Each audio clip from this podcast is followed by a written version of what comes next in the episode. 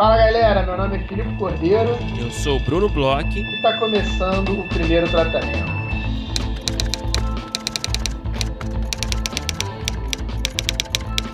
Fala Bruno! Tudo bem?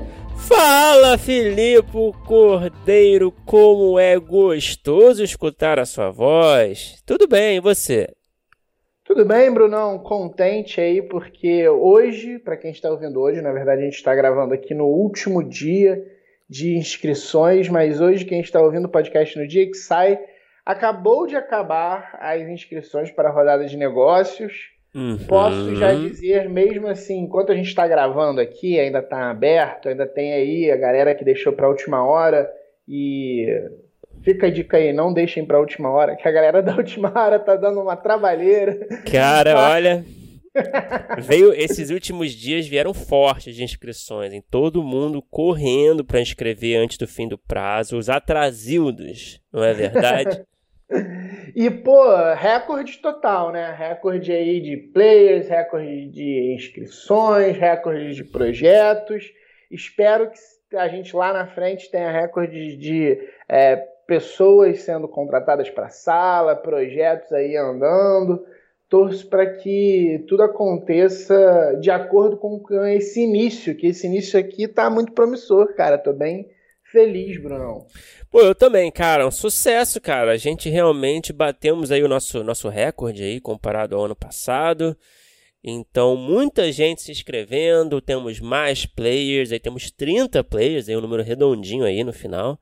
É. Então, cara, tem tudo para ser muito bom, uma experiência ótima para todo mundo que vai participar. Então, torço aí pelo sucesso de todos. E é isso. Então, aí em breve aguarde aí que nos próximos meses, aí no começo de maio, né, se eu não me engano, a é, gente vai anunciar quais foram os projetos selecionados. Claro que agora tem toda aquela etapa de produção, né? A gente vai enviar para os players os projetos. Agora começa a nossa trabalheira, né? Isso. Agora, agora a galera teve o trabalho aí, pensou em sinopses, deu aquela é, lustrada nos projetos. Agora eu e você vamos, vamos começar a sentar a bunda e é chibata, porque agora começa a é, nossa trabalho. E aí né? a gente vai passar a bola para os players, né, durante o mês de abril, e aí eles vão lá avaliar, vão, vão ter acesso a todos os projetos. E é isso, começo de maio a gente terá essas informações. É, logicamente, a gente não tem poder nenhum sobre a escolha dos projetos, é bom nenhum. deixar bem claro isso. A gente faz essa ponte, na verdade, esse é o nosso trabalho aqui. E é isso, começo de maio aí vocês saberão quais foram os projetos selecionados para os encontros que vão acontecer, como todo mundo já sabe, é, no final de maio. Exatamente. E Bruno, uma coisa aí que eu também estou esperando um recorde esse mês é o primeiro tratamento com vida, porque vai ser o primeiro, é, a primeira edição do primeiro tratamento com vida que a gente faz no mês de rodada. Então a gente está aí com vários apoiadores que vieram por conta das rodadas e como a gente já falou aqui algumas vezes e a gente fala também é, por e-mail, no grupo, todos os apoiadores que entraram por conta das rodadas que estão aí durante esse mês de março nos apoiando, é, podem usufruir de todas as é, benesses que os apoiadores usufruem, que, que assinam né, o, o nosso serviço de, de apoio do primeiro tratamento. Então, agora, amanhã, para quem está ouvindo na quarta, dia 24, a gente tem o primeiro tratamento com vida com um cara que, pô, hoje em dia eu fico feliz em poder dizer que não só é um grande roteirista, mas um grande amigo. Conta aí, Brunão, quem que a gente vai ouvir no primeiro tratamento com vida aí, que eu já estou ansioso? É, teremos o André Rodrigues, o grande André Rodrigues, na mais uma edição do primeiro tratamento com vida, que são essas palestras né, para apoiadores. Então será agora dia 25, na quinta-feira, às 19 horas, transmissão ao vivo para o grupo do Facebook, né, para apoiadores. Então, todo mundo aí que participou da rodada tem né, acesso, vai ter acesso a essa palestra, que vai ficar disponível também para quem não puder assistir ao vivo. Vai ficar disponível no grupo depois para você poder assistir quando você quiser. E vai ser ótimo, cara. O André, para quem não conhece, o André Rodrigues, ele escreveu Joacas, escreveu a novela Gênesis, escreveu também a novela Carinha de Anjo. Então ele é um é cara aí que, que escreveu muito para o público infanto-juvenil E, Tem propriedade, né? É claro, e por conta disso ele vai falar justamente sobre esse assunto, vai falar de narrativas infanto-juvenis. Então eu acho que vai ser ótimo, todo mundo vai aprender um pouquinho, vai poder fazer pergunta no final, a gente vai poder repassar as perguntas da galera no final. Então, enfim, mais uma ação aí para apoiadores que a gente tem orgulho aí de, de conseguir levantar. É, e essas masterclass são as que eu e você mais aproveitamos, né, Bruno? A gente acaba que nas outras ações, tipo mentoria e rodada, a gente fica muito nessa parte de organização, né, produção praticamente, porque nós não participamos, a gente não, não manda nossos projetos, obviamente. Mas na Masterclass é uma delícia, a gente pode participar ali, assistir, ver realmente um aulão sobre o tema. E, Brunão, é, por falar né, nesse tema, eu outro dia assisti, eu queria te contar aqui. Uhum. Eu, aliás, eu tô uhum. alguns dias querendo te contar e você me falou. Tá mesmo. Vamos, vamos, falar no podcast. Segura, então. Filipe, segura. Vamos falar segura. no podcast, vamos falar pra galera, porque acho que vai interessar. é, como talvez a galera saiba, não sei se sabe, a MUBI é a nossa parceira. Ela já, a gente já fez sorteios aí de seis meses de assinatura de graça da MUBI a gente assina a MUBI, é uma, um, um, grupo aí, um streaming que é próximo da gente e é maravilhoso aí, tem ultimamente tem uns filmes, pô, entrou um catálogo de filmes novos uhum. incríveis, tem os filmes do Ryan Gosling aí, quem não viu Drive, corre lá no MUBI pra ver, tá com o Clube da Luta, tem, tem muita coisa boa, só que o que eu gosto no, na, na MUBI, Bruno, são algum, alguns tesouros, assim, que, que na verdade eu até descubro mais no Twitter, assim, eu acabo vendo nas redes sociais. E eu outro dia encontrei um desses que eu acho que é um filme feito para roteiristas, cara. É um filme é, que chama Beyond Clueless, que é, uhum. é, em português é muito além da, das patricinhas de Beverly Hills. Aí eu te falei bem por alto, você falou para eu falar aqui, cara, é um documentário sobre filmes de adolescente, vamos dizer assim, uhum. assim. Tá? E aí é o seguinte, o, o documentário inteiro é, não tem, tem um narrador, né? E ele não tem nenhuma imagem captada. Ele pega imagens de filmes de adolescentes, são acho que 200 ou mais de 200 filmes, e aí tem a grande maioria é comédia romântica, teve aquela época ali dos anos 90 que tinha bastante filme de terror também, tipo, eu sei que vocês fizeram no verão passado, Pânico, esses filmes assim. E tem umas coisas, tipo, desde, sei lá, Twin Peaks, Romeo e Julieta, aquele do Leonardo DiCaprio, também uhum. tem umas cenas que aparecem. E ele vai dividindo mais ou menos uma espécie de é, estrutura, uma espécie de jornada do Come of Age. Só que não é só do Comovade. O que eu acho legal é que, assim, por exemplo, o início do filme é, são só aquelas cenas de corredor de colégio, sabe? Sim, clássico. E aí você vai vendo, assim, montagem de um filme em cima do outro. Aí tem, assim, Meninas Malvadas. O primeiro é, ato. Que vocês fizeram. É, é, é, na verdade, é quase que um open sim do primeiro ato, muitas ah, vezes. Sei. Uhum. Então você vai andando ali no corredor do Doni Darko, você vai vendo que em vários, é, é, em vários gêneros diferentes, o filme que fala sobre essa época, aí tem essa cena e as cenas elas são parecidas, mas aí tem uns twistzinhos, tem uma forma diferente de fazer, mas são todas muito parecidas e você começa a notar é, os gêneros. É um estudo de gênero, né? Então, além de tudo isso, essa coisa meio do roteirista, do estudo de gênero, é, de você notar assim quais são os signos, né, do, do, do filme adolescente, porque na verdade às vezes não é nem um filme para o público adolescente, é um filme adolescente, de personagens adolescentes, né? Tem também uma nostalgia vendo e uma vontade de reconhecer, porque ele não, ele não dá muita dica, ele passa uns filmes assim meio rápido. Uhum. Então tem assim, cena de piscina. Nossa, o quanto tem de cena de piscina. e aí a cena de piscina, ela é muito próxima ali daquela parte da sexualização, né, da, da dos primeiros é, contatos sexuais, e aí fala um pouco sobre isso, sobre é, o mergulho no mundo do sexo, o conhecimento, e aí entra as cenas de piscina, aí tem cenas de piscina em tudo que é filme, e tipo, é, é, é, é muito nostálgico, tem essa coisa de, sabe essas coisinhas de easter eggs que hoje em dia a galera adora procurar? Uhum. O filme uhum. basicamente é todo de easter Mas você acha que ela, esse filme traz assim uma... Ele é, traz uma utilidade para quem tá, tá escrevendo um projeto desse tipo, desse subgênero? Cara, traz. Sem dúvida traz. É, é tal história. Ele é um filme, ele é um filme, um documentário que ele é feito para entreter. Uhum. Então, assim, para os olhos não, de não roteirista, ele vai ser legal, ele vai ser interessante, principalmente por essa questão da nostalgia, por, por essa questão é, do reconhecimento das cenas. É, eu assisti com uma não roteirista, por exemplo, ela estava curtindo pra caramba, mas é, não só isso, para quem é roteirista, fica muito claro, fica muito claro ali aonde a, a, as coisas são do gênero, o que, que pode ser o, o, caminho do clichê, porque aí você começa a ver tantas vezes que você nota, ah, isso aqui, beleza, isso é muito explorado, isso é uma cena quase que obrigatória, mas ó, tal filme trata desse jeito, tal filme trata desse jeito, tal filme trata desse jeito, 58 tratam iguais aqui. Então, assim, é pra, pra, eu acho que todo roteirista, pelo menos eu, a partir do momento que eu comecei a assistir, eu comecei a ver, nossa, cara, é verdade, isso tem tudo que é filme. Nossa, olha como é que uhum. isso aí uhum. foi visto de uma coisa, de uma forma diferente. É uma decupagem, quase, né? É. Tipo, é... uma decupagem embrulhada, assim, de uma forma de. com mais entretenimento, talvez, né? Sim, é como se fosse uma decupagem de um. E aí tá, é como. É, é, não é, como eu falei, né? Não é necessariamente é, um gênero em si, né?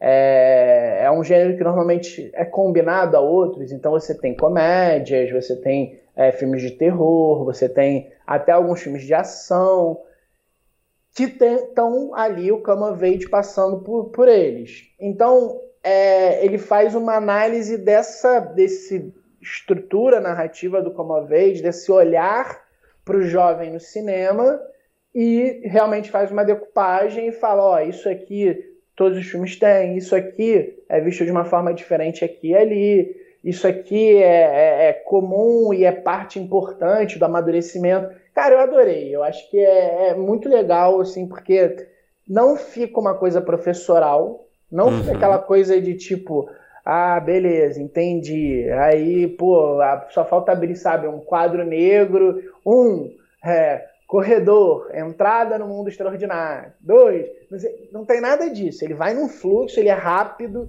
ele vai indo de acordo com mais ou menos uma estrutura de filme mesmo. Você começa vendo as cenas de corredor, já passa para as cenas de, de cantina, onde o cara senta e vem um, um, um outsider explicar para ele que aquela mesa é dos nerds, aquela mesa é dos populares, aí já parte para uma cena de conhecer o, o objetivo romântico, para a seguinte que vai ser a, a, o, o, problema que vai acontecer, para a piscina e tal, ele vai, sabe, todo num fluxo, sem ficar batendo na sua cara, ó, oh, presta atenção, uhum, é, sim. estude, entendeu? É muito legal, cara, fica aí a dica, Beyond Clueless, é um documentário, tá no MUBI, é, galera que não conhece, procura aí. É um tesouro, hein? Que, pô, eu adorei. Eu acho que para roteirista é sensacional. E, Bruno, eu queria saber o que, que você tem visto aí. Eu sei que você, é, nas últimas vezes que eu andei te perguntando isso, você não estava muito entusiasmado com nada. Eu queria saber se você encontrou alguma coisa aí que te entusiasmou. Olha, Felipe, eu vou te dizer, o momento não é bom. O momento não é bom. Eu, eu não sei o que está acontecendo Nossa, comigo. Átila. Eu não... Átila do... Nosso Átila do audiovisual. eu realmente não sei o que está acontecendo comigo, cara. Eu, eu tô com uma dificuldade, eu tô numa entre-safra terrível de séries, cara. E coisa que eu não tinha experimentado há tanto tempo, cara. Eu não sei se está acontecendo com você de alguma forma. Eu não estou conseguindo encontrar aquelas séries que me cativam, sabe? Uhum. É, já tem um tempo, cara. Eu tenho visto mais filmes do que séries, mas também não, não são filmes assim, nada de é... Te pegou? Não, eu gostei dos filmes, mas assim, é... não é nada que, ah, minha dica valiosa que você não conhece, sabe? É muito mais filme de temporada de Oscar e né, desse tipo de desse tipo de contexto. Mas, cara, eu não sei, cara, eu tenho assistido umas séries, eu não, não tenho comprado. Eu, assim, fui até assistindo outro dia aquela série Losing Alice, aquela série israelense, tá todo mundo falando, que eu não gostei também, não me interessei. É, tenho visto muita, muita coisa antiga que eu já vi, ou, ou, ou muito de pesquisa para algum roteiro que eu estou escrevendo, sabe? Mais uhum. do que descobrir novas séries. Mas, cara, uma coisa que eu tenho feito em compensação é ler mais, assim. Eu tô lendo mais livros de roteiro, por exemplo. Então, oh. acho que eu tenho duas dicas boas de livros que eu li recentemente, que, que tudo bem, né? Podem não ser nada de outro mundo também, mas eu acho que sempre ajudam na formação, no repertório, enfim, para quem estiver procurando alguma coisa aí, alguma Pô. leitura, eu acho que, que com certeza vai ser positivo. Pô, cara, livro sempre é uma excelente dica. Você tá lendo o quê? Cara, um dos livros que eu li foi o The Comic Toolbox, que é do John Warhorse, que é um livro sobre escrita de comédia, logicamente. Cara, é um livro de técnica de, de, de comédia misturado com autoajuda. então tem aquelas técnicas boas que até dialogam um pouco com o que a gente estava falando com o Maurício Riso, né, no outro na outra conversa, no, no episódio passado, né? Uhum. Do podcast, então te dá ali instrumentos legais para você usar no seu roteiro, na, nas, nas, piadas, nas cenas, nas sketches. É, mas ele também tem essa coisa de autoajuda que, que dá umas dicas de como você vai é, trabalhar melhor o seu processo, o seu horário, o seu, como você vai ser mais engraçado, como é que você pode é, aliviar a culpa de não tipo escrever um segredo algo. da manhã junto com técnicas. É, ele tem alguma coisa disso, de você, né, de técnicas para você é, extravasar as ideias ruins, esse tipo de coisa, né? É... Mas é engraçado porque não tem, é, é, quer dizer, não tem, tem uma quantidade, mas é, com certeza não tem uma quantidade igual de livros especializados em comédia como a gente encontra. e aí tudo bem, se a gente for dizer que todos os outros gêneros é, são contemplados em vários livros, e aí talvez também não tenha tantos livros só sobre, sei lá, suspense, vamos dizer assim, que, uhum. por exemplo, é uma coisa que eu gosto. Mas eu, por exemplo, eu sinto muita dificuldade de encontrar livros sobre comédia. Em português, muito difícil, tem pouquíssimos, eu tenho alguns aqui, mas que também é, tem um ou outro legal, mas tem uns que é um pouco mais do mesmo, mas até em inglês tem uns livros que, que não é tão difícil encontrar o assunto, né? É, pois é, esse livro, cara, é de 94 a edição, alguma coisa assim, anos 90. Então, assim, você vai entender que as referências que o livro faz são bem datadas, né? Uhum. São um pouco antiquadas, assim, os filmes dos anos 80, então umas séries bem aquelas sitcom final dos anos 80, começo dos anos 90. Mas ainda assim, eu acho que é uma leitura que, que vale, cara. É uma leitura que vale para quem realmente está querendo sair um pouco daquela coisa do instinto, né? Para uhum. escrever comédia. Então eu recomendo, acho que você consegue achar na internet, aí, enfim. E um outro livro que eu li recentemente, que eu acho que esse é um pouco mais famoso, acho que no momento que a gente que a gente está vivendo, é o da Promessa da Virgem. Opa! Esse livro, esse livro aí tá na minha fila, cara. Eu já li algumas é, resenhas, vamos dizer assim, algumas, alguns artigos sobre, mas ainda não li. E aí, bom o livro, cara? Cara, eu, eu gostei muito, cara. É, assim, é, é, é, um tipo de conteúdo que você também pode encontrar de forma resumida, né? Como você uhum. falou aí, em outros lugares, na internet.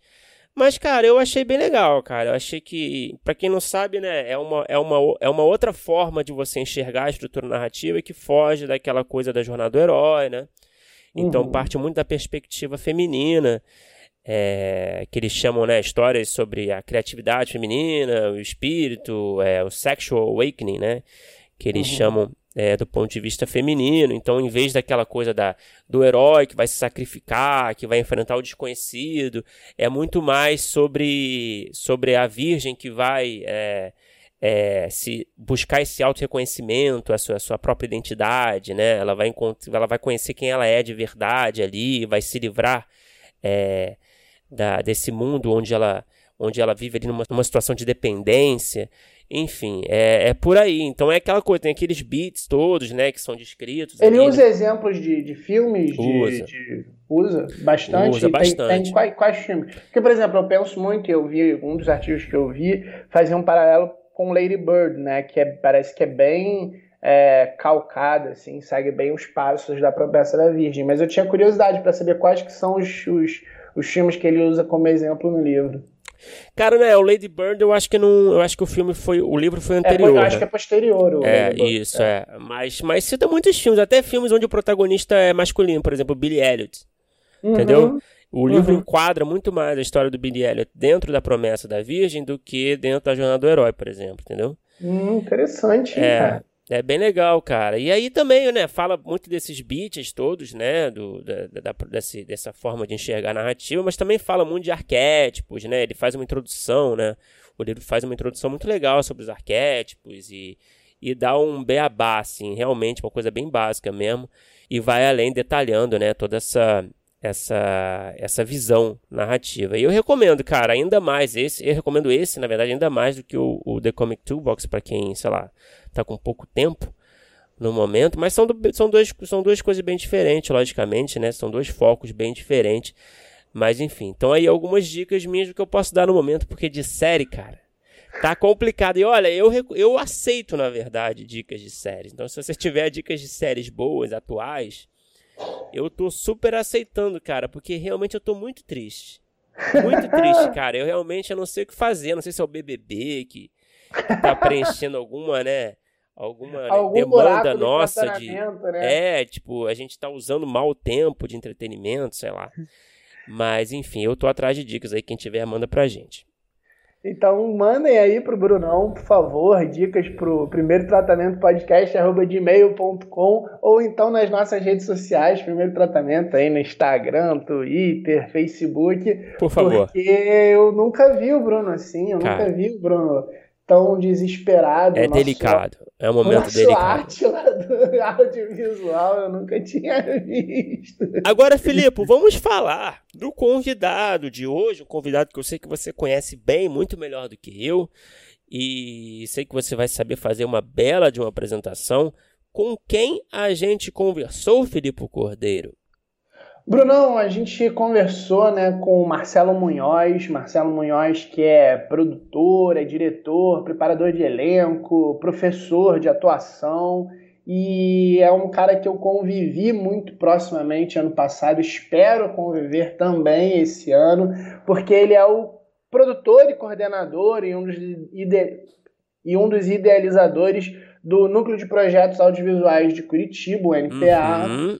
Então a gente já há algum tempo a gente tem conversado aí é, é, com os nossos é, ouvintes e visto algumas ações que a gente poderia tentar fazer é, no primeiro tratamento. E aí todo mundo fala sobre o laboratório, o laboratório nos pergunta sobre o laboratório.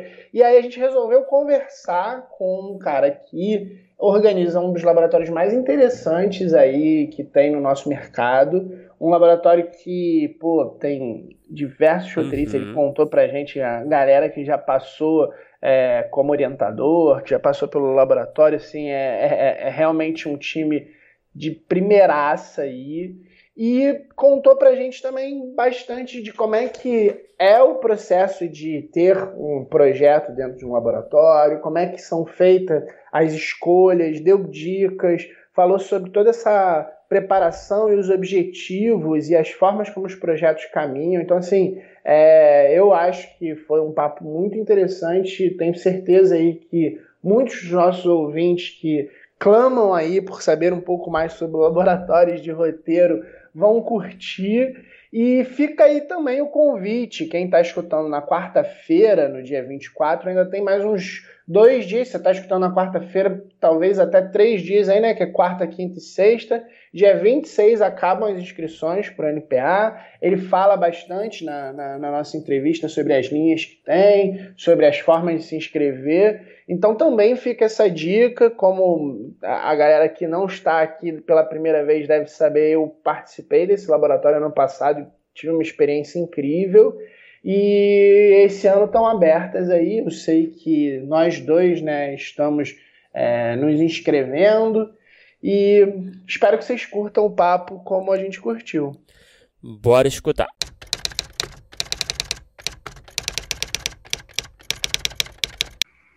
Bom, Marcelo, muito obrigado por conversar com a gente. Eu queria começar a conversa é, falando justamente do NPA, né, o Núcleo de Projetos Audiovisuais de Curitiba, que está com as inscrições abertas. A gente vai falar bastante sobre o NPA. Eu queria saber, para o começo aqui do nosso papo, um pouco das origens do NPA, né?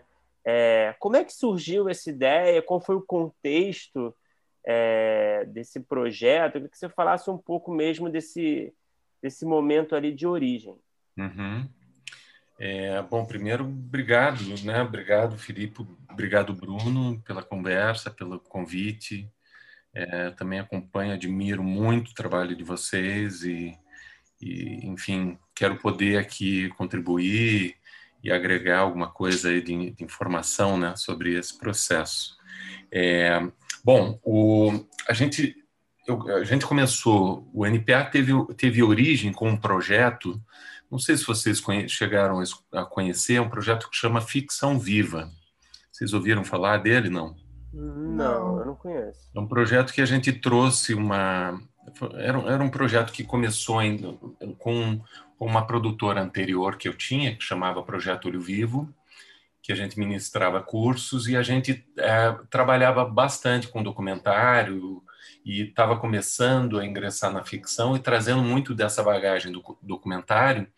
Então, nos interessou naquela época, quem foi em 2008, é, pesquisar um pouco disso, né, da, dessa dessa relação entre a narrativa documental e a narrativa ficcional, assim, né?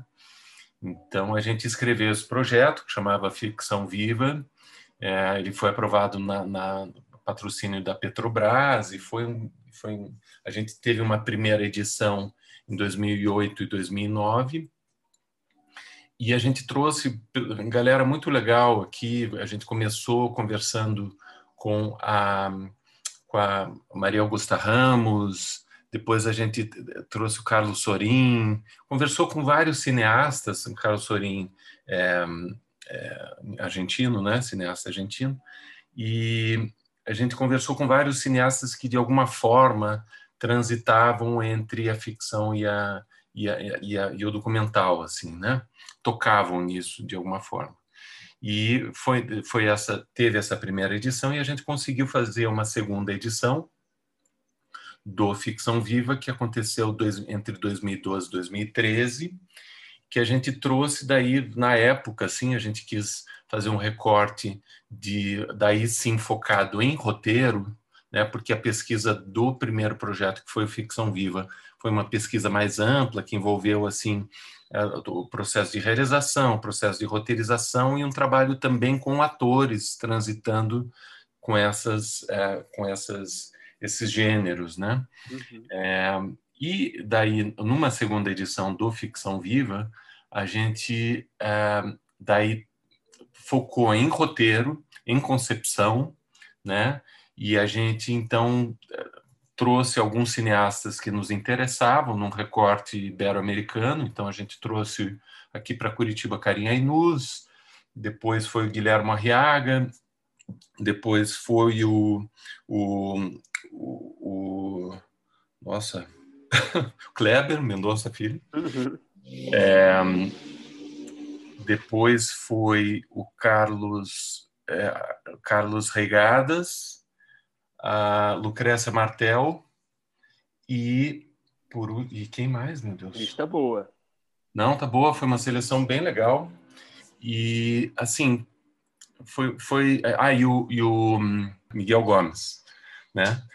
Um, então a gente trouxe esses seis cineastas, foram eventos mensais que aconteceram ao longo de um, de um período e, uh, em paralelo, aqui em Curitiba, tinha começado o núcleo de. Assim, então, havia todo um, todo um ambiente que a gente ah, do qual a gente participou assim né é uma, uma geração de cineastas saindo aqui da, da Unespar né da faculdade de cinema que já fazia assim uns cinco seis anos que existia né Ali Muritiba é, Natália Teresa é, Rafael Urban e todo, toda uma, uma, uma, geração de cineastas saindo é, aqui da escola e, e, fazendo seus primeiros filmes e estava é, um ambiente muito interessante, né, muito fervilhante. E na mesma época acontecia já há alguns anos aqui em Curitiba o núcleo de dramaturgia do SESI, que ele ele funcionava em um formato bastante parecido com o que a gente tem aqui no, no, no, no núcleo de projetos audiovisuais de Curitiba, né? Só que era voltado para teatro, né? Então, na época era o Roberto Alvim, que era orientador, né? É uma coisa bem curiosa e e eu cheguei a me inscrever e participei, né? Eu sempre tive um pé no teatro, um pé no audiovisual. Um, e, e, me inscrevi e também participei daquele processo e gostei bastante. E era um formato bem parecido, só que, vamos dizer assim, o, a agilidade do teatro, da escrita pro teatro é muito maior, assim, né? Os, escreve escrevia-se bastante, né? No período de um ano que era esse que durava cada cada edição do núcleo de dramaturgia, você tinha ali os aqueles dramaturgos, os diretores de teatro aqui de Curitiba escrevendo às vezes duas, duas três peças, e, e, eu fiquei bastante empolgado, e, e, a partir desse, do Ficção Viva e dessa experiência com o núcleo de dramaturgia, é, o pessoal do SESI nos procurou, procurou a minha produtora na época, que era o Projeto Olho Vivo, e pediu assim que a gente estruturasse um, um núcleo para roteiros, né?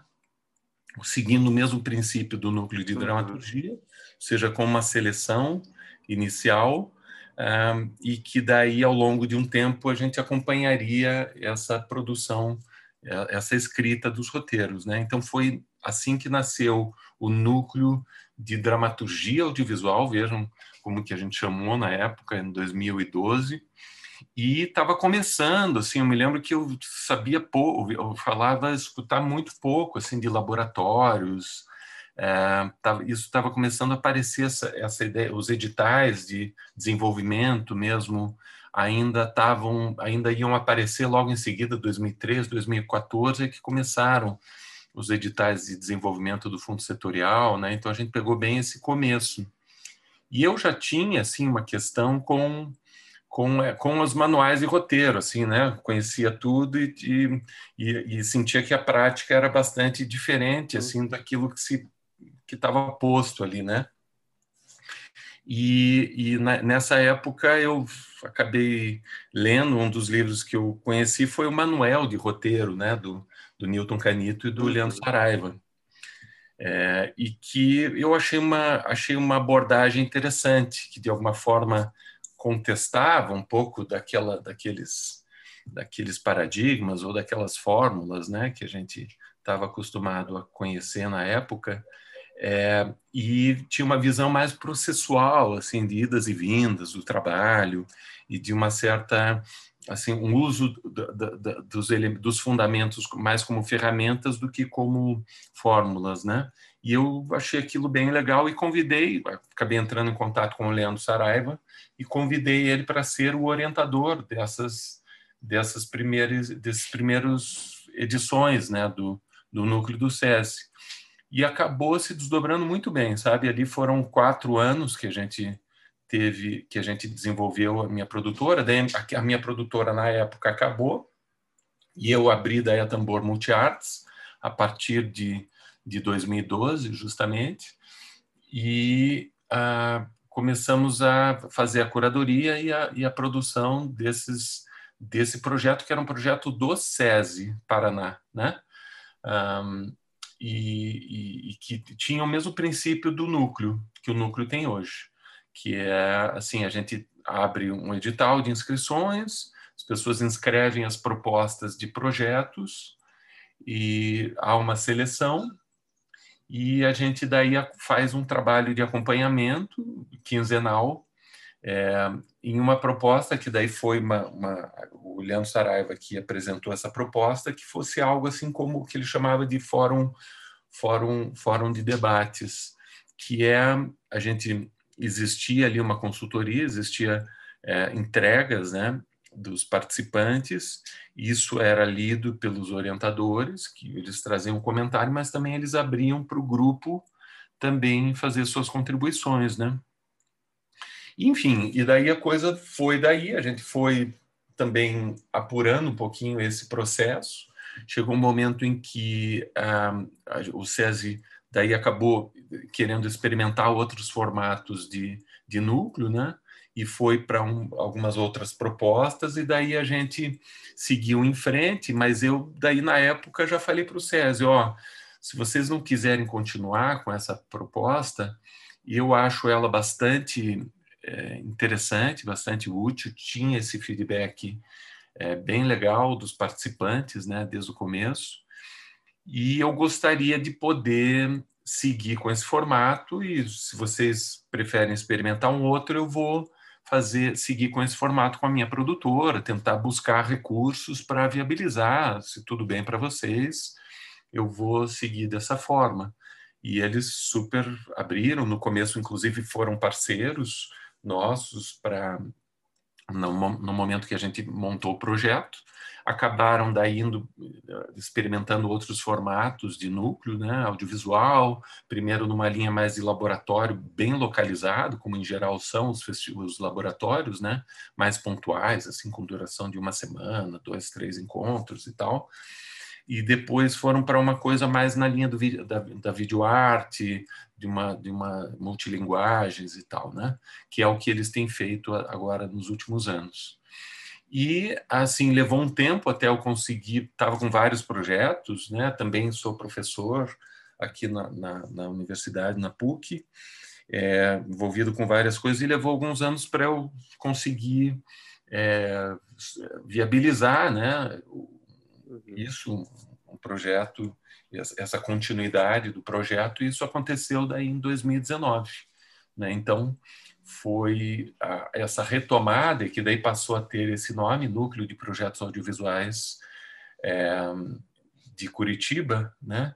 Uh, foi em 2019 que, que daí eu, eu retomei, daí a gente começou a apurar, e daí uma, de uma forma mais livre a gente começou a experimentar e, e, e, e experimentar ano a ano esse formato, né? e, e, buscando também um diálogo forte com os orientadores, a cada turma que aparece, enfim, acho que daí tem uma continuidade que eu acho que a gente pode ir falando aí, né? Eu acho que sim, eu acho que é, você falou bastante sobre a história e eu acho que talvez seria legal a gente falar agora ainda no início da, da, da entrevista, porque acho que é a parte que a galera mais escuta, sobre como é que vai ser o desse ano. Eu, eu, eu, participei do ano passado que a gente, no momento que passou, e aí a gente estava lá envolvido com vocês, achava que ia conseguir ser é, presencial, ou pelo menos uma parte presencial até o fim do ano. A gente teve é, um pouco de esperança, né?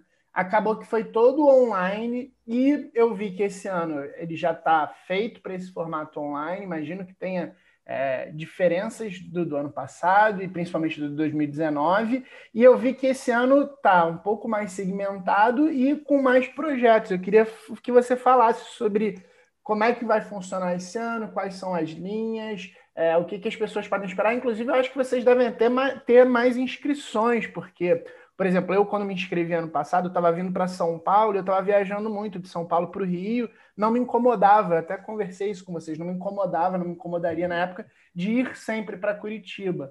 Agora, com essa questão online, eu imagino que as inscrições devam estar bombando aí. Exatamente. É. Estão mesmo. É, a gente é acostumado a ficar bem tranquilo é, em geral, assim, 80% das inscrições chegam nos últimos dois dias. Tem assim, um número significativo de inscrições até agora, assim, sabe? Mais do que a gente em geral tinha. A gente dividiu em três, né? Bom, então vou explicar a estrutura para gente para começar, né? É, o que que a gente sentiu no ano passado? A gente é um, é um projeto que que pretendia acontecer todo presencial, né? Ele sempre foi presencial, no ano passado a gente foi pego então pela pandemia, fomos para esse formato remoto. É, e daí a gente percebeu que sim, ele funciona também muito bem remotamente. Né? Então, é, a gente optou esse ano por fazer ele essencialmente remoto, mas a gente sim está reservando, inclusive, orçamento para tentar, assim, aquela esperança que não morre, né, Filipe? Você sabe bem. Sei bem. A gente tá, eu tô, a gente está reservando no, em orçamento ainda é, uma verba para a gente poder fazer um último encontro, pelo menos um último encontro dos três dos três núcleos, né, que vão existir a partir de agora, presencial. Né? A gente não sabe o que vai acontecer, de fato, a coisa está cada vez mais complicada aqui no Brasil, né? Gente não sabe se isso vai ser possível acontecer, mas está lá esperando. Então a gente sonha com essa possibilidade, porque teria sido lindo no ano passado, né, Felipe? A gente. Poxa, eu cheguei, eu cheguei a estar com passagem comprada. Eu teve um momento que melhorou a pandemia, e aí não sei se a galera saiu muito, se também era aquela coisa de curva. Eu cheguei a estar com passagem comprada, ia ser um, ia ter um, vou falar aqui um pouquinho até no seu lugar, ia ser um, um, de certa forma, um encontro com várias regras por conta de distanciamento social, mas no fim das contas ia ser, um, de certa forma, um encontro presencial entre as pessoas, mesmo que com distanciamento. E aí foi piorando, piorando. Teve caso na minha família, eu tive que, pô, fiquei muito triste de não poder ter ido. Uhum. É, não foi isso mesmo.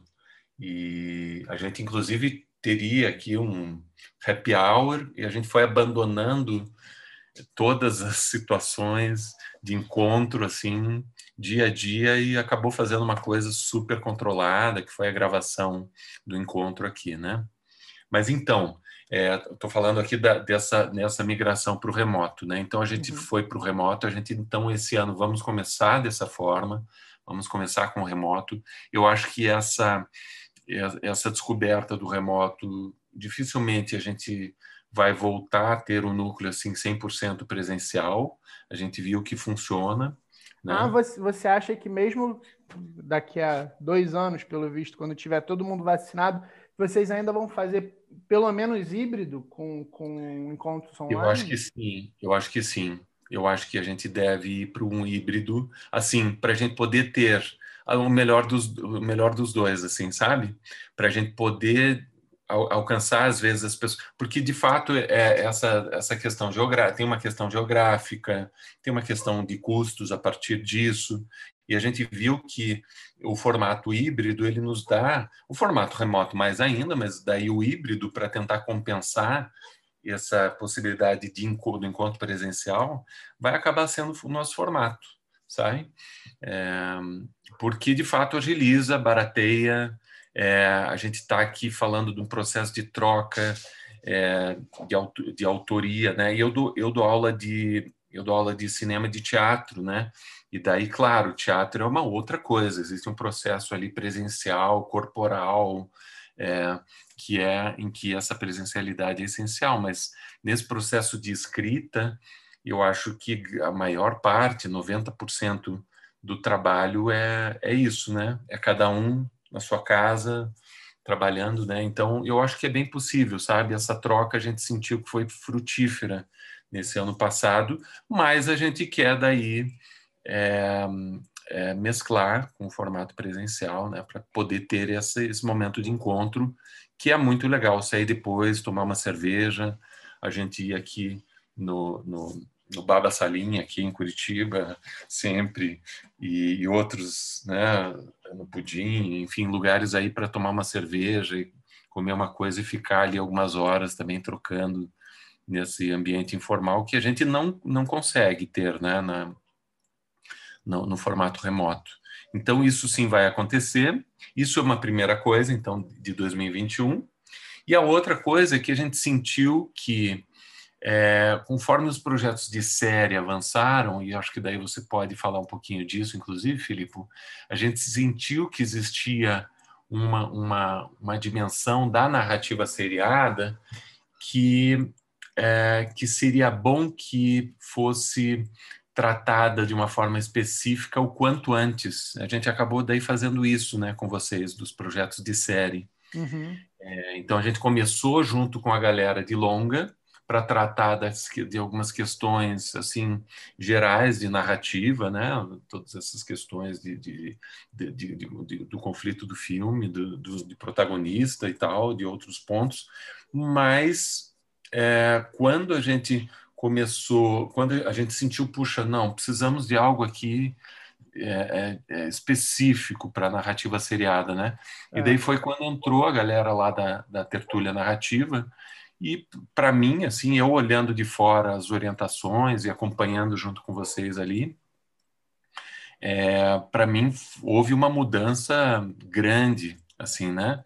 Do entendimento do que é o da realidade que é é, a, a, realização de séries no, no, Brasil e no mundo, né? De como você tem que lidar com uma série de outras questões, tanto narrativas quanto da realidade mesmo da produção, né? Uhum. Que eles trouxeram e que mudou muito assim, os projetos, né? Então, esse ano a gente vai experimentar isso. Então, a gente vai desde o começo já dividir as equipes, dividir as turmas.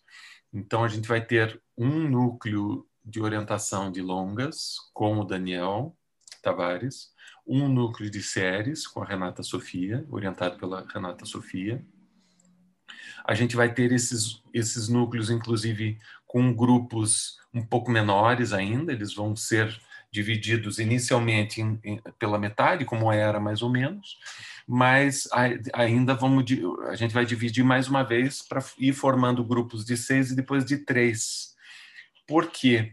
Porque a gente sentiu que essa participação do grupo, ela às vezes ficava um pouco pesada quando as pessoas tinham que ler, além de escrever o seu projeto, elas tinham que ler outros seis projetos que estavam ali sendo desenvolvidos, cinco ou seis, né?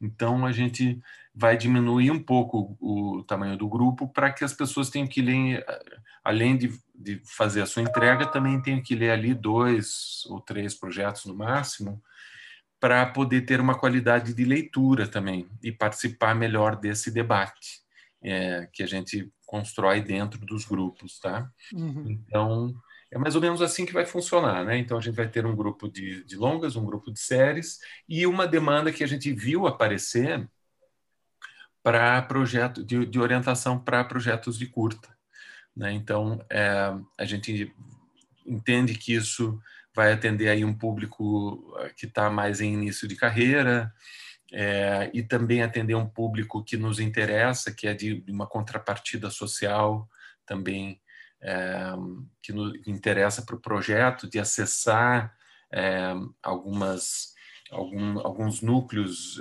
periféricos, né, que a gente acompanha por aqui, que a gente gostaria de trazer aí para para o desenvolvimento. E a gente sabe que o formato do curto é um formato bom para formar é, para formar repertório, para formar portfólio, né?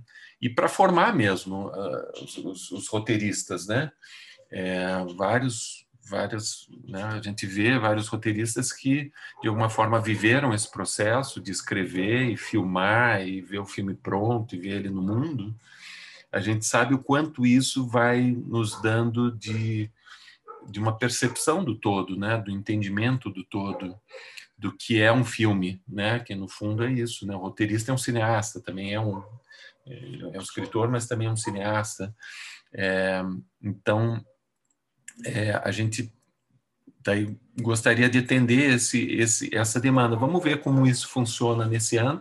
Estamos bem empolgados, a gente já está sentindo que isso está é, rendendo, aparecendo muita gente, aparecendo outras pessoas. É, então, estamos aí bastante empolgados. A gente vai, as inscrições estão abertas, fecham agora no dia 26, daqui a 10 dias, né? É, as inscrições fecham, dia 26 de março. E, uh, e daí a gente tem a seleção em duas etapas, né? Tem uma primeira com uma, com uma entrevista e depois uma segunda etapa. É, e a intenção é a gente começar segunda, os encontros na segunda quinzena de abril. E daí eles devem se estender até setembro. A gente vai ter aí em torno de é, cinco, seis meses de, desse período, né? E daí a divisão interna depende de cada grupo, mas é o mesmo processo que o Felipe viveu no ano passado né? E esse processo de troca e em todos os níveis que é bastante rico. Foi muito interessante isso que você falou no ano passado, dessa divisão em determinado momento, que de, acordo, de acordo com que os projetos iam avançando, a gente começou a entrar numa parte muito de estrutura, né? Então, no, no, num primeiro momento foi excelente, realmente toda essa é, mistura, e, e, e, eu achei legal você falar por, e eu queria entender direito se vai ser isso mesmo que eu entendi, que começa no início vão começar turmas com seis e aí depois durante o processo que se tornam turmas de três, porque eu lembro que no início foi muito bom porque ainda estava muito num campo de do que você falou, né? Ideias, personagens, referências. Eu lembro que o primeiro encontro, é, muita gente viu o projeto do outro e falou: Poxa, você já viu tal série, já viu tal filme, já leu tal livro e trouxe muita, muita referência nesse primeiro momento que estava se discutindo, ainda vamos dizer assim, muito bruto da ideia. De, uhum.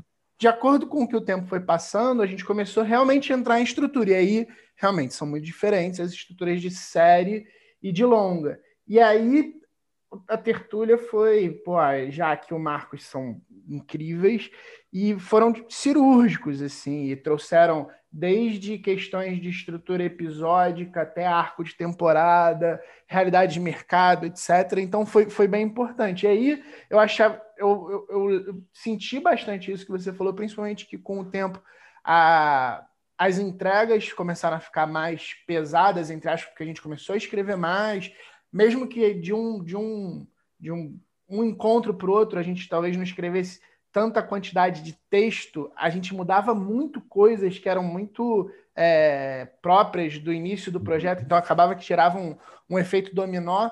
E aí, para frente, começaram as turmas ficarem mais segmentadas, começou a ficar também nesse sentido um pouco melhor, serem um pouco menores.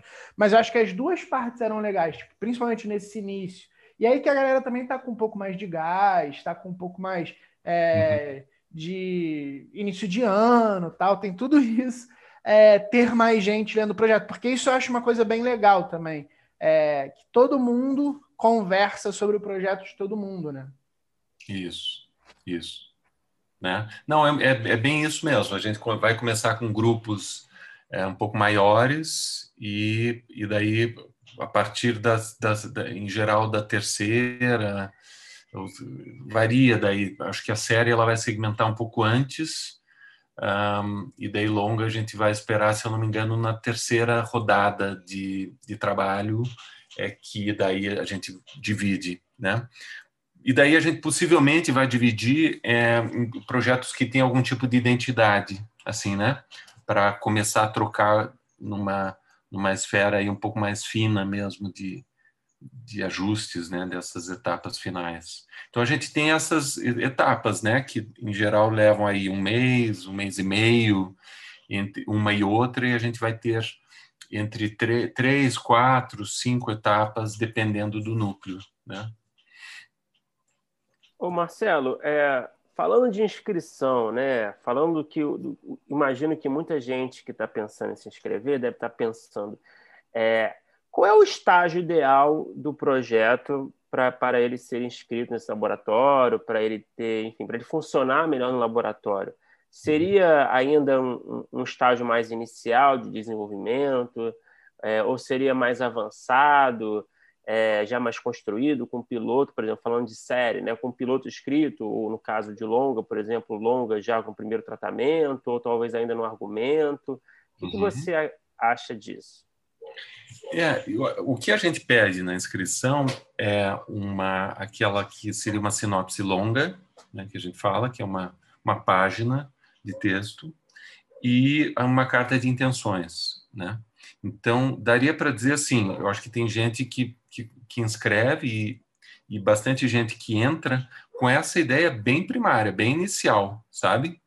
Se é uma boa ideia, funciona. Mas também a gente, e eu tive essa experiência também com um projeto meu, que eu, que eu roteirizei que a gente tem pessoas que estão ali em um estágio, inclusive que tem um argumento escrito ou estão ali lidando algum tempo já com o projeto e querem fazer esse retorno a, o, esse retorno à base dele, né?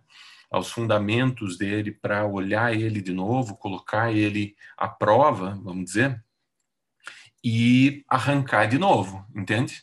Eu tive essa experiência, inclusive, com um projeto que, que, que eu peguei, que estava em um estágio, que ele já tinha um primeiro tratamento de roteiro, um roteirista, daí eu embarquei no projeto e a gente aprovou no, no laboratório lá do Fundo Setorial e a gente nesse nesse momento a gente retornou inclusive a um estágio anterior ao argumento né e em função das dos elementos que a gente tinha a gente tinha elementos que a gente gostava muito mas eles ainda estavam assim desorganizados, despotencializados, assim, né? Então a gente voltou ali para o começo e foi e foi incrível, né? Foi uma experiência também de laboratório que eu tive que durou um ano, um ano, e, um ano e pouco. Lá no que foi quem, quem organizou foi o Coração da Selva com orientação que teve várias várias masterclasses inclusive no, no processo e também esse trabalho de orientação e que foi muito bom assim a gente fez isso pegou um roteiro e retornou e, e retrabalhou ele inteiro e, e o resultado depois foi muito melhor do que a gente tinha anteriormente então é, o, que, o, que, o que a gente não gostaria é que alguém chegasse com, no primeiro estágio, com a gente não vai ter nem condição disso, de ficar lendo um primeiro tratamento de roteiro. Não é disso que a gente vai tratar no começo do, das orientações, né? O que o, por exemplo, o Daniel vai pedir, talvez a, a Renata também, né, que tá, agora vai fazer a, primeira a primeira participação dela no núcleo, são essas peças de base mesmo, né? Que, eu, que, eu, que a gente sabe que também é um belo exercício, né? Ficar indo e vindo uhum. por, essas, por essas peças de trabalho. Então, ainda que alguém tenha um, um argumento, tenha um primeiro tratamento, o que ela vai precisar, o que ela vai apresentar no começo vai ser sim uma sinopse, uma sinopse longa para abrir ela e olhar os personagens, olhar os eixos narrativos que estão presentes ali, os eixos temáticos, e tentar é, fazer essa dissecação e, e, e re, re, retrabalhar ele, né? refazer este, este processo.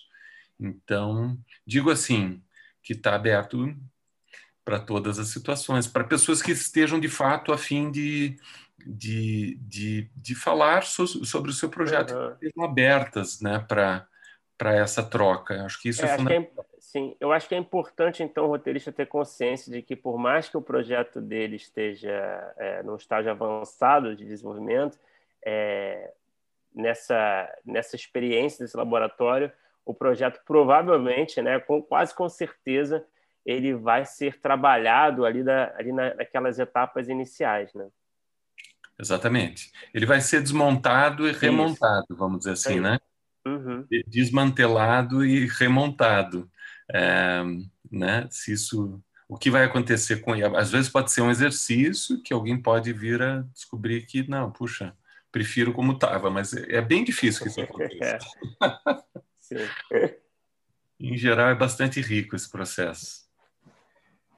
Ô Marcelo, uma das coisas que é, eu achei muito legal e que eu não sei se todo mundo é, sabe durante o processo do ano passado é que, além do, de todos os encontros, dos orientadores, dos roteiristas, a gente teve algumas masterclasses que é, eram elas eram bem é, encaminhadas para uma época específica de dentro do laboratório, porque essas masterclasses até tinham pessoas de fora, mas nós que estávamos no laboratório tínhamos um quase que um, um, um é, envolvimento especial com essas masterclasses. Uhum. E a gente ainda teve encontro com o produtor, que falou sobre os projetos, viabilidade de produção, valores, ele fez pô, estimativa de valores. A gente teve é, as gravações de pitching, um dos catálogos mais bonitos que eu já vi na minha vida de projetos. Tudo isso que vocês fazem, é, além de todos os encontros, é muito interessante. E, e, eu não sei se as pessoas sabem de tudo isso, né? Uhum, uhum. É, é uma, é uma, é um, tenta, tenta dar esse apoio, né? Acho que o ano passado foi isso, né? A gente tentou casar o processo, né? Começou com algumas masterclasses de base e depois entrou em questões mais específicas, que eram justamente o momento em que vocês estavam ali pensando nesses pontos, que era construção de personagem, construção de cenas, né? É, também no finalzinho entrou ali também a Gabriela Amaral Almeida também para falar um pouquinho de, de, de, na verdade da experiência geral dela, mas para trazer também alguns pontos relativos a gênero, é, e depois, e no final, entrou, no final, na última etapa, a gente convidou o Antônio Júnior, né, que é produtor aqui da Grafo Audiovisual aqui de Curitiba, que tem uma, uma carreira extensa aí, né? É, fazendo isso, né? Como, né, com, interagindo, vendendo os longas e as séries que, eles, que a Grafo produz, para fazer uma, para ler os projetos e dar essa visão do produtor, né? E a gente fez isso antes daí da disso que foi o pitching final, que foi uma que a gente faz todo ano, que antes era presencial, era um formato de pitching que a gente apresentava daí para as produtoras locais, convidados um, essa apresentação e dali surgiam algumas parcerias de trabalho ou mesmo é, é, é servia também como um exercício, né, para os para os realizadores ou roteiristas ali, né? O que, que é o pitch, né? Essa, esse exercício de apresentar rapidamente seu projeto. E, e, isso foi uma coisa que a gente experimentou no ano passado, do, que foi esse pitching remoto, né? E que, nossa, a gente adorou fazer, foi, o resultado foi incrível. Que, então a gente fez isso, né? Ao invés de fazer ao vivo, os, os participantes que finalizaram o processo gravaram num formato de pitching ali até sete minutos, uma pequena apresentação. A gente fez clippings, colocou isso em um canal do Vimeo e fez os contatos, para mim, muito inspirado no trabalho de vocês, né, da rodada de negócios. É, né, o ano passado interagi bastante aqui com o Filipe e o Filipe foi assim generosíssimo assim na troca foi a gente criou um carinho muito grande pelo Filipe, pelo primeiro tratamento, não só eu, mas toda a equipe do NPA. E, e, e, e, quando eu vi a rodada de negócio de vocês, eu falei, nossa, é isso que a gente tem que fazer, né? Eu ainda estava pensando assim, como é que a gente vai resolver o, essa amostra final, e quando vi a rodada de negócio, eu falei, puxa, é isso que a gente tem que fazer, né? Tentar reunir ali, e acho que vocês fazem isso também com uma maestria, com uma, uma, é, com uma generosidade também, com uma assertividade é, que é exemplar, assim, é, um, é, é, é algo que, que eu sempre divulgo, né? Eu estava um, um pouco agora na correria com a abertura do projeto, mas eu vi que já está aberto e que vai fechar logo, então eu vou divulgar, porque é um, é, um, é um, trabalho incrível que vocês fazem, não só no podcast, mas com a rodada de negócios.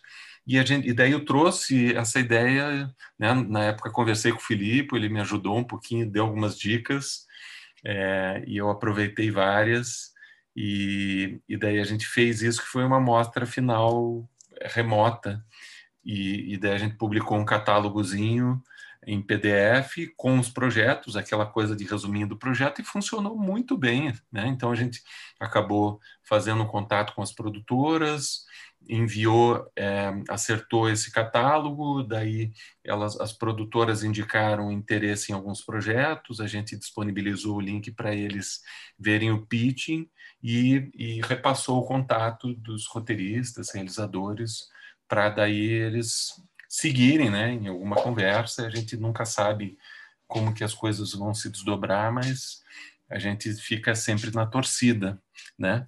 E esse ano, inclusive, com o, o projeto de curtas, com o núcleo de curtas, a gente vai ter uma pessoa que vai é, a gente sabe que, que o processo de realização de curtas passa muito pelos editais, né? Diferente de longas, longas também trabalham com editais, mas tem as coproduções, tem todo tem todo um outro processo mais longo e mais complicado, né? E séries também, né? E mercados e tal. Mas o curta acaba passando muito por acessar esses recursos é, de editais. Aqui em Curitiba a gente tem um edital específico para realizadores iniciantes, então a gente vai fazer, inclusive no projeto de curtas, depois que finalizarem as orientações de, é, de, de roteiro, vamos dizer, dos projetos, a gente vai ter uma, a nossa produtora aqui do núcleo de curtas, que é a Mariana Holtz, que é a produtora também, é, ela vai orientar os, os os, os, roteiristas e diretores para montarem um projeto para inscrever, deixar ele meio pronto para inscrever no edital, né? então é esse é, é, a gente tenta, acho que assim, é, eu acho que é, é, é uma, é uma ação conjunta, né, de coisas para tentar movimentar, vamos dizer, esses projetos, né? Pô, que bom que as nossas conversas renderam. Eu não sabia que tinha sido por conta das nossas conversas e para mim foi especialmente bem legal. Eu tive é, uma rodada depois e o projeto está andando muito por conta dessa reunião que eu tive. Ah, que incrível. Puxa, muito legal. A gente soube ali, né, um pouco por cima, né, pelo que vocês relataram, ah, puxa, essa produtora fez contato, essa outra também, é, né? E a gente daí então entregou, assim, vamos dizer, para vocês seguirem nessa. A gente fica aqui na torcida sempre e acompanhando, né? Porque daí vocês volta e meia quando a gente acompanha, você também acompanha lá no grupo, né, do WhatsApp com a gente. Volta e meia aparece alguém lá dizendo aí, galera, apareceu isso aqui, passamos no edital, é, chamaram a gente para conversar. É super legal. É, é mesmo. Marcelo, que bom, primeiro eu queria agradecer as palavras aí pelo carinho. É, e eu queria, cara, fazer uma, uma, pergunta difícil aqui também. Não sei se você vai conseguir me dar uma resposta muito concreta, é, mas eu vou tentar roubar no jogo aqui. Hum. o que costuma impressionar assim a curadoria de vocês, assim, em relação aos projetos que são escritos no laboratório? É, tem alguma coisa assim que salta aos olhos? É, o que costuma encantar mais? Assim, é um tema potente, assim, relevante, em voga no momento? São personagens fortes? É, vocês costumam ter algum gênero de preferência, algum tema de preferência? Por que não? Eu queria que você, uhum. o, o que for possível de revelar aí de bastidores. Uhum. Bom, o ano passado essa curadoria também foi compartilhada, né, com os orientadores. Né? Eu de alguma forma vou fazer isso também esse ano e cada um deles acaba também trazendo um pouco desse, um pouco de um certo viés, assim, né? Uma certa, uma certa tendência, vamos dizer assim, né?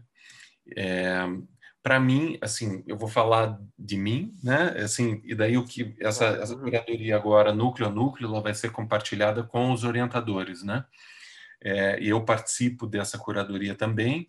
Para mim, eu sou aberto a, a, eu acho até que no ano passado a gente teve uma acabou tendo uma seleção que para mim acabou sendo um pouco pouco pouco diversa no, no sentido de que é, isso eu escutei eu, eu fui conseguir perceber isso só no final quando o Antônio falou puxa então vocês têm aqui um, um conjunto de projetos autorais né? E para mim assim aquilo eu, eu tinha, achava que tinha vários projetos ali bastante comerciais, no, no melhor sentido da, da né, do termo, assim, é, e, mas de fato eu olhei de novo e ele tinha razão, sabe? Então, é, eu acho que a gente precisa movimentar de fato todas as buscar espaço, né, em todas as janelas de realização ocupar todos os espaços, né? Então, em termos de, de uma pegada autoral ou não, isso para mim não é o mais importante, vamos dizer assim, né? Mas ainda que ainda que seja um produto é, que tenha que tenha um viés mais, um viés comercial ou não, o que o que a gente sente é uma certa potência, né? De, de comunicação, de, de comunicação é, com, com, com o contexto que a gente vive, né? É, não significa que eles têm que tratar exatamente do que está acontecendo, mas de alguma forma é, a gente localiza, a gente tenta ver estes filmes ou séries no mundo, né, acontecendo e, e tendo alguma carreira. É, então, a, a minha, a, da minha parte, eu como um dos curadores, é, para mim é bastante variado, sabe? O que, o que, o que de fato me motiva é assim uma alguma clareza de proposta, alguma potência na proposta, né? Assim, quando a gente vê que existe ali algum elemento que é capaz de se desdobrar é, narrativamente é, é em, em, algo em algo forte e uh, e daí assim eu, eu, inclusive vou buscar esse ano uma variedade maior assim em termos de público em termos de públicos né de possibilidade de públicos e possibilidade de, de, de, de gêneros e de formatos e de janelas. É, vamos ver como que isso vai se desdobrar, mas eu eu acho que tem que tem que tocar, né? Tem que tem que produzir algum tipo de, de reação na gente, seja aquela mais é, a, a, a, mais a mais é, é, é simples assim de, da, da, leveza do sorriso da do, do, do, divertimento que acho que tem espaço para tudo mesmo né é, no ambiente de nas janelas a gente precisa preencher com coisas que que tenham força, que se desdobrem. Eu acho que eu me estendi bastante e fui para vários lados aqui, Bruno. Não, eu, não, eu, eu, eu captei aqui o, o que você quis dizer, sim. Eu acho que dá para dá para fazer essa leitura, sim. Então, acho que eu vou complementar a pergunta do Bruno, mas por um outro lado. É, que talvez seja mais fácil, não sei. É, o que, que você nota, o que, que você notou já de toda essa sua experiência de, é, não sei se dá para dizer erros, mas talvez fragilidades nos projetos que vocês recebem e que talvez uhum. possa funcionar como uma dica para a galera que está querendo mandar e até de repente na entrevista, que eu acho que você pode falar um pouco sobre essas duas etapas. O que, que você nota é, ali na sinopse, na carta de intenção, que a pessoa é, papou uma mosca, ou então já é uma coisa que vocês olham e, e ah, talvez não seja bem o que, que seja legal para o laboratório.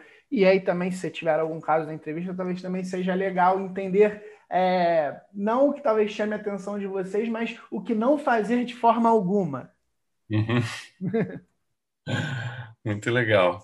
É, é, ao longo do tempo, de fato, a gente vai percebendo algumas coisas, né? E acompanhando alguns processos também a gente acabou reconhecendo. Eu acho que uma coisa que para mim é, é, para mim é bastante importante e por isso que a gente inclui um dos campos que, que a gente pede para as pessoas preencher é um breve uma breve bibliografia uma breve um breve relato de experiência assim vamos dizer né é, porque eu acabo a gente a gente teve uma época que inclusive a gente não pedia e daí é, eu vi que, que não que a gente precisava pedir né? A gente lá atrás, lá quando era no SES, assim, a gente teve uma edição que a gente não pediu, um pouco nesse espírito de ah, vamos deixar que o projeto fale por si. É, mas a gente percebeu que às vezes existia uma proposta inicial ali de projeto, mas é, às vezes lendo a carta de intenção e essa mini bibliografia é, é bastante evidente quando a gente percebe que é, que a pessoa às vezes está propondo algo que de fato não faz parte da, do, do, do, do repertório, do, do, daquilo que a gente sabe, né? Às vezes a partir conhecendo o, toda, toda, todo o processo de produção e de desenvolvimento é, desses, desses filmes, e séries e tal, a gente já sabe que são processos longos, árduos e que exigem é, exigem conhecimento, exigem muito trabalho, né? Então, é, às vezes é bastante comum a gente ver propostas que não são coerentes, que não encontram uma coerência ali na. Às vezes a sinopse é boa, olha que olha que interessante, mas daí eu, eu às vezes retorno para a bibliografia, avanço para a carta de intenções e, e faço essa leitura para ver se, se ali de fato tem algo que que está coerente assim com a com é, o que a pessoa tem feito e o que ela está pretendendo fazer, né?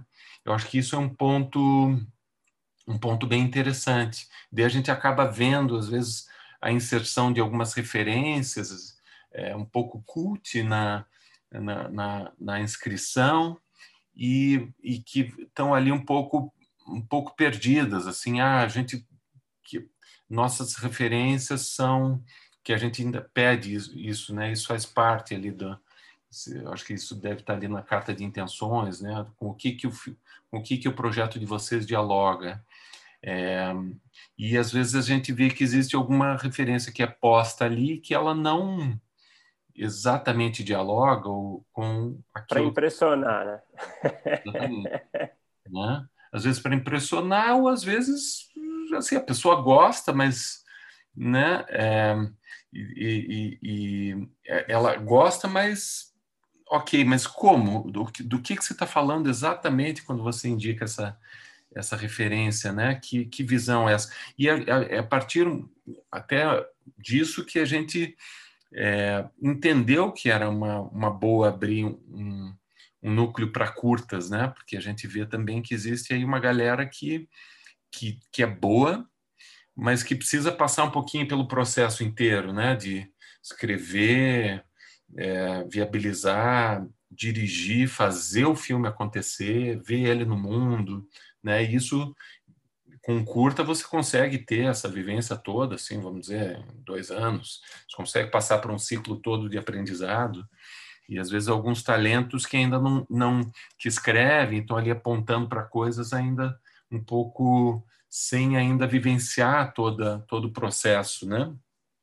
E algumas pessoas que a gente tem acompanhado ao longo do, do tempo e que a gente está vendo esse amadurecimento, né? Pessoas que se inscreveram e que eh, escreveram um projeto lá em 2012, escreveram, trabalharam com a gente no ano passado, assim. E, a, e, e assim, o amadurecimento é notável, assim, para a pessoa ainda estar tá ali fazendo coisas e todo, todo esse entendimento. Então, acho que a grande dica é, assim, assim eh, busque algo, proponha algo que de fato te interesse, né, como roteirista, como realizador, e que está é, no teu campo de, de, de, referências, de trabalho, ou às vezes até se ainda não está, deixa isso em aberto, deixa isso de uma forma que, que, que o teu projeto não esteja escorado nisso, né? não esteja assim fundamentado em algo que não é da, da tua ainda da tua, do teu repertório, da tua vivência, né, de vida. E, eu acho que para mim essa é a grande dica, porque volta e meia entra projetos de gente bastante nova e com uma visão ali que a gente olha e diz, nossa, esse esse esse projeto tem que entrar, né? Tá super bonito, ele tem ele ele tá ele tem uma, uma inocência, uma, uma, uma beleza nele, nisso que está se propondo e a gente e a gente sente ele, sente aquela o, aquela onda assim daquilo que está sendo proposto, né? É, e, e, consegue sentir, vamos dizer assim, o projeto, né? Sentir ele como projeto, como filme. Não deve ser fácil, né? Essa, esse processo de escolha, né? Muita não coisa é. boa deve ficar de fora. Não é nem um pouco fácil, é bem sofrido. Ali são Imagina. dias, uns, certos dias, esses dias de fechar né, é, a lista ali de projetos é bastante sofrido. Ô Marcelo, é, eu, a gente já está se encaminhando mais para o final, mas eu acho que era muito legal fazer essa pergunta para você. Você, como é, produtor, diretor, é um cara que está envolvido com o nosso mercado, com laboratório, com roteiristas, com produtoras, você que já realizou várias coisas da aula. É, como é que você vê é, o nosso momento em termos de produção, de produção artística? A gente, é, nos últimos anos, aí tem enfrentado alguns problemas, acho que o principal é a pandemia, mas também é, problemas políticos e etc. É, você falou um pouco sobre até como mudou o laboratório e está migrando para pelo menos ser uma coisa híbrida, então tem certas coisas que talvez estejam mudando para melhor, tem outras que não tanto. Eu queria saber como é que está a sua visão, se é tá otimista, se não tanto, porque é, a gente vive tempos de mudança, no mínimo, para dizer assim, né? Uhum, uhum. É, eu, eu, vejo que a gente está num momento quase de enfrentamento. Né? A gente trouxe bastante essa palavra para o nosso para essa edição do NPA sabe, 2021, enfrentamento. Existe uma, um contexto aqui brasileiro, político, pandêmico, é, assim, terrível, né? É, em que nós somos, assim, de alguma forma, considerados inimigos do Estado, né? É, e existe isso que está vindo, né? Outro dia eu estava falando com uma pessoa, é, um amigo meu, né? E ele parou, um amigo meu que não é da nossa área, e ele perguntou, Marcelo, afinal, como que esse governo está tá atacando a cultura, né? E a arte, como vocês falam? E eu, nossa, ali parando em, em dois, três minutos, eu tinha, eu tinha assim uma, uma enormidade de exemplos, né, de como, é, de como essa, esse governo optou por criar uma situação a la Bacurau, assim, colocar a míngua, os, os, os, os, as cadeias de produção na forma como elas estavam, né? E eu fui enumerando assim as várias frentes com as quais a gente estava acostumado a ver essa essa essa né, esse fomento do, do, do, do, público, né, a, a, movimentação, a isso que é tão importante quanto a educação, que é a cultura, né, cultura e arte, é, e de como isso foi de fato secando. Então a gente existe essa, esse enfrentamento a ser feito e a nível, vamos dizer assim, global existe outro enfrentamento que é essa concentração é, sem precedentes assim das janelas, né? De existe da, da, das janelas de exibição, né? Junto através do streaming, né? E que e que a pandemia intensificou. Né? Então a gente e que, e que de alguma forma tão tudo que se vê ali de, de vários países, né? Toda uma curadoria para fazer um tipo de filme, um tipo de cinema, um tipo de série é, e, e, daí a gente vê ali nessas grandes janelas, né? É, todo mundo fazendo um esforço para fazer um mesmo tipo de, de, de, de filme, mesmo tipo de série, né? Então ali está se perdendo é, uma, uma, uma, oportunidade de diversidade real, né? E, e, e, por outro lado tem todo esse, esse formigamento né, das outras janelas por aí, né?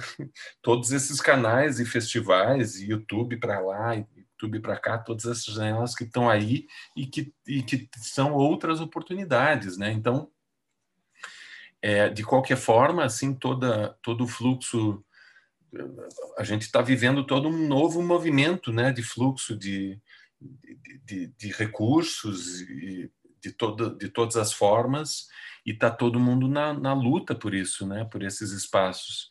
Então vejo que é, é, é para mim essa palavra enfrentamento é isso, né? A gente ao mesmo tempo entender como funcionam essas janelas, essas grandes janelas, é, ou, ou, as pequenas janelas, entender como está o contexto, colocar essa informação cada vez mais é, girando e, e, e, colocando a produção e os realizadores cada vez mais em contato com essa informação, é, acessando é, esses caminhos de, de, viabilização de produção e de, e de acesso ao público, né, por um lado, e do outro, é, tentar buscar essas vozes né, da periferia, essas outras vozes que, que estão por aí que, e que não é que precisam, né, que não, não é, é uma, é uma grande necessidade que a, que a gente escute elas, uma necessidade nossa, não é nem não é de mais ninguém, assim, a gente precisa desse dessa energia que está vindo de outras de outros espaços, né, que não são esses espaços privilegiados e aos quais a gente tem acesso, né, é, para nossa própria sobrevivência, né, como como arte, como como realizadores, como algo de fato vivo e pulsante, né?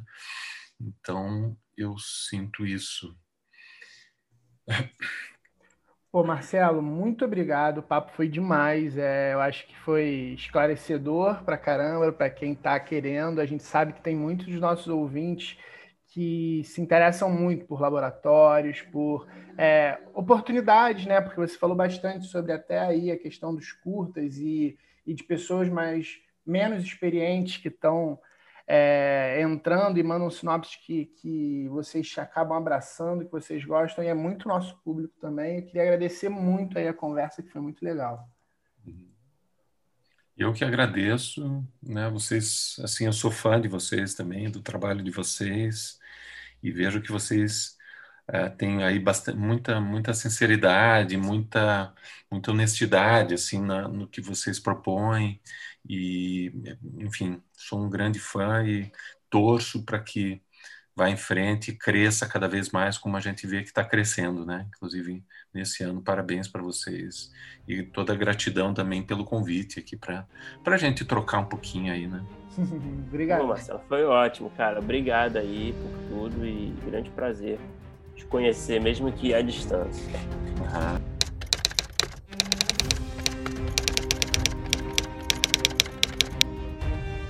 Opa! Chegou até aqui? Muito obrigado por escutar. Não se esqueça de assinar o feed do primeiro tratamento no seu agregador de podcast favorito. Comentários, sugestões ou em busca de consultoria para o seu roteiro? Mande um e-mail para primeirotratamentopodcast.gmail.com que responderemos assim que puder. Já ouviu falar da nossa campanha no Apoia-se?